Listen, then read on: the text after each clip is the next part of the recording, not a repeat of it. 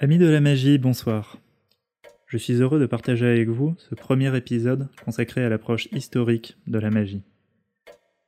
Si notre démarche ne s'inscrira pas toujours dans les stricts critères universitaires, c'est parce qu'elle se réclamera souvent d'une perspective subjectiviste.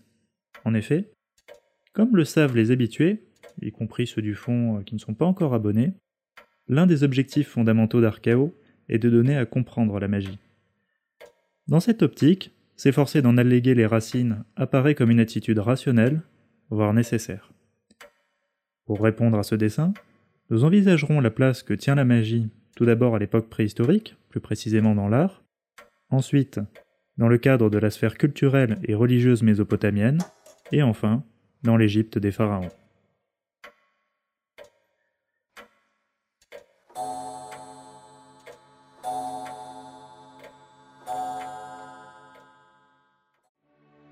Il est d'usage de faire remonter les croyances et la pratique de la magie à la haute antiquité. En fait, ces croyances et cette pratique ont toujours accompagné l'humanité depuis les origines de celle-ci jusqu'à aujourd'hui. L'art préhistorique ne peut se comprendre si l'on en dissocie les productions de leur finalité opérative.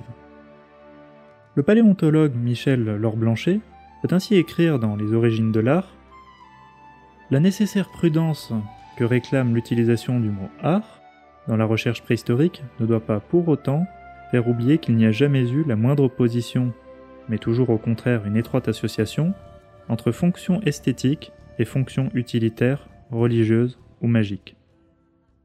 Dans l'art traditionnel et l'art primitif, la beauté assure l'efficacité de la magie. Par l'éclat des couleurs et des formes s'exprime le respect du haut force qui gouverne le monde, l'effort pour leur plaire les séduire et se les concilier.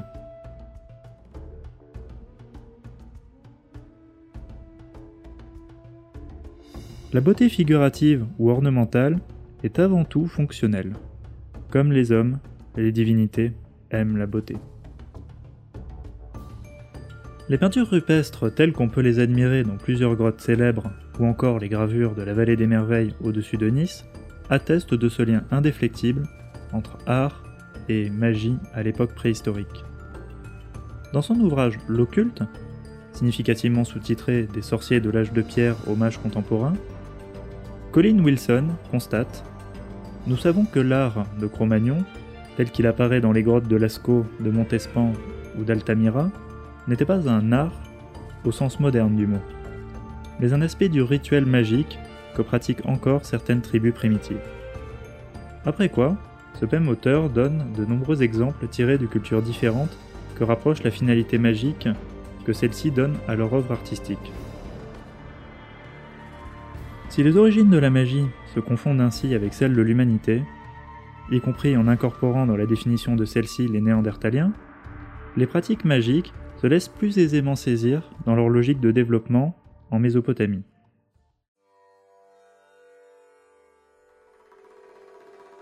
Il n'est sans doute pas exagéré de dire que l'endroit du monde situé entre le Tigre et l'Euphrate constitue le berceau historique et la source de l'héritage de nos représentations et de nos pratiques.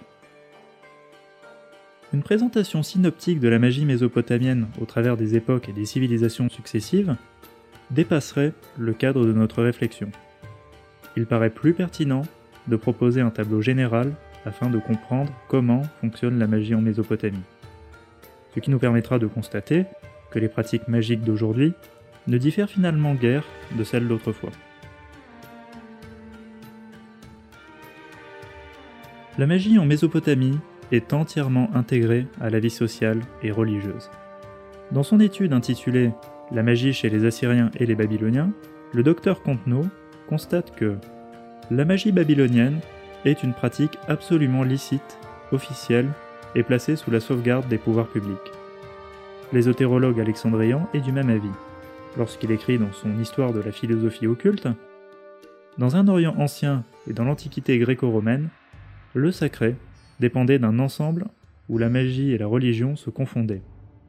Un Assyrien prononçant une conjuration contre Pazuzu, symbolisant le vent du sud-ouest, une Assyrienne offrant une paire de chaussures à la Mashtu, persécutrice des femmes enceintes afin d'en inviter à regagner son séjour souterrain, n'était pas désavouée par les Sangu, prêtres des temples. Ce n'est qu'avec l'apparition du christianisme que s'instaurera une séparation nette entre la magie, condamnée et rejetée, et la religion.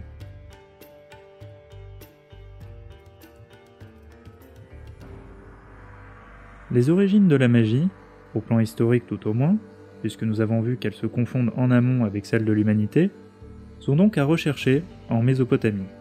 Plus précisément encore, en Chaldée. En effet, comme l'écrit Gérin Ricard dans l'histoire de l'occultisme, en Mésopotamie, c'était parmi les Chaldéens que se recrutait la classe des docteurs, prêtres, mages et devins. Bientôt, le nom d'un peuple servit à désigner, en quelque sorte, une fonction. Chaldéen devient synonyme de.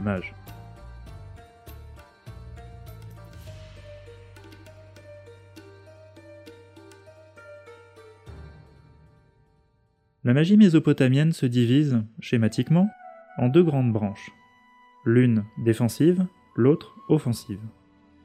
C'est cette division qui est à la base de la dichotomie, naïvement moralisatrice et malheureusement bien trop répandue aujourd'hui, entre magie blanche et magie noire. La distinction originelle n'était pas affaire de morale, mais d'intention. L'archéologue A. Laurent nous permet de saisir lorsqu'il écrit, aux toutes premières lignes de son étude consacrée à la magie et la divination chez les chaldéo-assyriens, toute étude sur la magie doit forcément se scinder en deux grandes divisions, l'une traitant de la magie blanche ou défensive, l'autre de la magie noire ou agressive. Blanche ou noire désignent ainsi initialement des orientations d'action donc des directions de l'envoi de l'énergie évertuée par la volonté, et non des catégories morales, si ce n'est même des couleurs d'âme. C'est l'infantilisation spirituelle propre aux représentations abrahamiques qui fera chuter les pratiques magiques dans le domaine du moral ou de l'immoral. Profitons de cette occasion pour le répéter, la magie n'est ni bonne ni mauvaise en soi. Comme pour tout instrument, son usage dépend de l'intention qui en détermine l'utilisation. Si les peuples de Mésopotamie éprouvent le besoin de se protéger, c'est parce que le pays entre les fleuves leur paraît regorgé de forces hostiles et dangereuses. Parmi celles-ci, les plus redoutables, plus encore que les morts susceptibles de revenir tourmenter les vivants à l'appel des sorciers, sont bien entendu les démons, lesquels sont partout. Gérard Ricard écrit dans son ouvrage déjà cité À côté des pratiques qui avaient pour but de connaître l'avenir, une très grande place était faite aux conjurations des mauvais esprits par talisman ou formule. C'est que, comme tout l'Orient, la Mésopotamie était peuplée de démons. Il y avait le destructeur, Amal, le guerrier, Telal, le tendeur d'embûches, Maskin. L'archéologue à Laurent nous apporte des précisions sur leurs origines.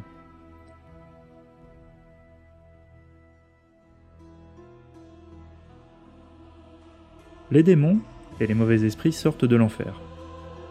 Kournouki, Matlatairat. Lieu, pays sans retour. Et plus précisément, de l'Aral. L'île au milieu de l'eau primordiale, sous la terre, et de l'icour des morts. Ils se glissent partout et se dissimulent sous toutes les formes pour nuire aux bons esprits et aux hommes. Quiconque est leur victime n'a qu'une ressource contre leurs attaques, c'est de combattre leur effet par une conjuration contraire qui enchaîne à son service la toute-puissance de Ea, le dieu suprême, et de Miriduga, son fils. Notons au passage la dimension très chaotique des démons mésopotamiens que l'on peut comprendre essentiellement comme des forces primordiales, dangereuses pour qui n'est pas capable de les dompter. Inquiets de l'action des puissances hostiles, les Mésopotamiens cherchent à s'en prémunir, mais aussi à prévoir les événements, favorables ou non, qui vont survenir.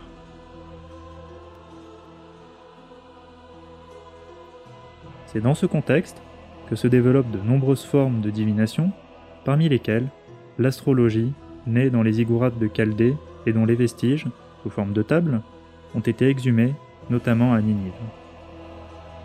Gérard Ricard peut écrire à ce propos La première de toutes les sciences ésotériques de la Chaldée celle qui devait faire son plus grand renom à travers le temps et l'espace, et bien entendu l'étude des astres. mais bon nombre d'autres formes de mancie, utilisant divers supports, animaux, végétaux ou minéraux, existent et sont également très utilisées.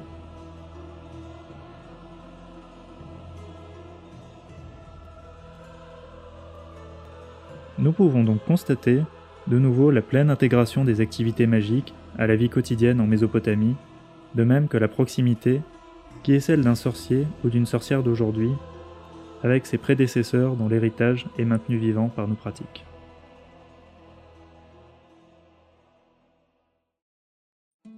Plus encore que la Mésopotamie, l'Égypte représente, dans l'imaginaire moderne en général, et dans les représentations des adeptes des arts arcaniques en particulier, une référence obligée.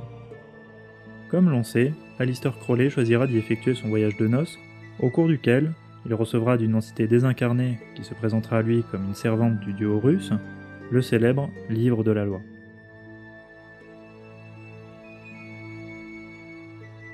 La magie imprègne tous les aspects de la vie des anciens Égyptiens, à commencer bien sûr par le domaine religieux. Dans son ouvrage La civilisation des pharaons, qui comporte pour sous-titre Réalité et magie dans l'Égypte de l'Antiquité, Gianni Cantu constate que l'union entre la religion égyptienne et la magie était profonde et indestructible. De cette magie, nous retiendrons ici deux aspects qui nous paraissent significatifs des conceptions égyptiennes dans ce domaine. Tout d'abord, le principe de la quadripartition de l'être humain, ensuite celui du pouvoir du nom. Selon les conceptions égyptiennes, l'être humain possède en fait quatre corps. Le plus immédiatement perceptible est bien entendu le corps physique, celui que les hindous appellent corps grossier, mais cet amas de chair n'est en réalité qu'une enveloppe qui dissimule non pas une seule âme, comme l'affirment les religions abrahamiques, mais trois autres corps, éthérés ceux-ci. Il y a tout d'abord le Ka, que l'on peut considérer comme un corps astral pour parler à la manière des théosophes, lequel est lié au corps physique et perdure tant que ce dernier ne s'est pas décomposé. C'est ce qui justifie le choix de la momification comme technique d'accès à une forme au moins partielle d'immortalité.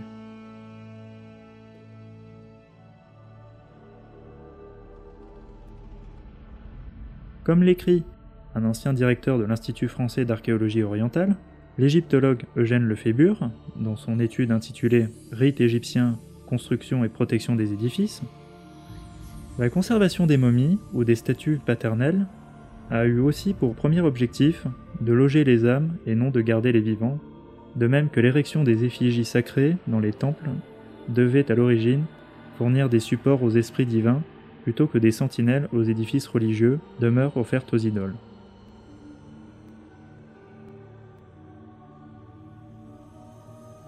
Notons que le cas est dangereux pour les vivants, au moins potentiellement, d'où l'existence de talismans, rituels, etc., pour se protéger de ce que l'on peut considérer, sous certains de ces aspects, comme une entité de nature vampirique.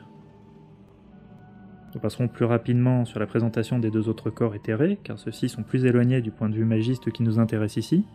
Il s'agit du bas, parfois appelé baï, que l'on peut identifier à l'âme au sens devenu classique du mot, et du hak, mot que Gianni Cantu définit comme désignant la force divine incarnée dans l'individu.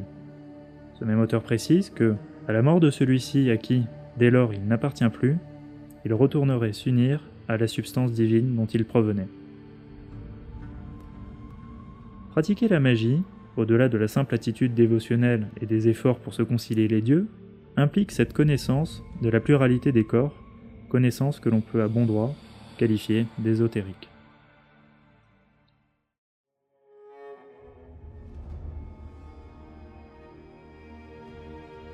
Le second aspect de la magie égyptienne dont nous allons à présent parler repose sur la conception du pouvoir du nom. Selon cette conception, un rapport direct existe entre le nom d'un être, qu'il soit divin, humain ou autre, et l'essence de ce même être. Connaître le nom véritable de ce dernier, c'est connaître son essence elle-même, son identité la plus intime et la plus secrète.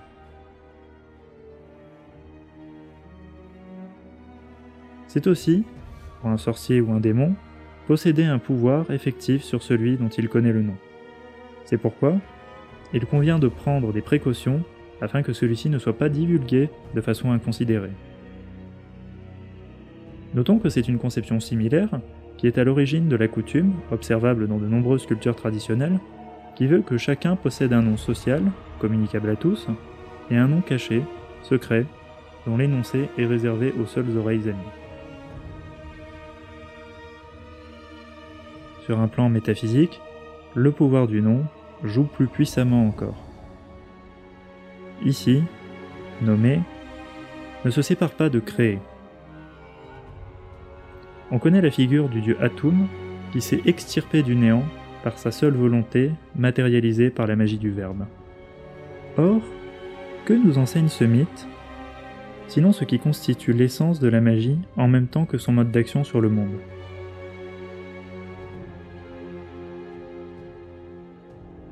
Être un mage digne de ce nom, c'est, à sa propre échelle, reproduire le geste d'Atum. Nous l'avons vu, les origines de la magie sont fort anciennes. Peut-être le sont-elles encore plus encore, si l'on en croit les textes qui parlent des Néphilim. Mais ça, c'est un autre sujet.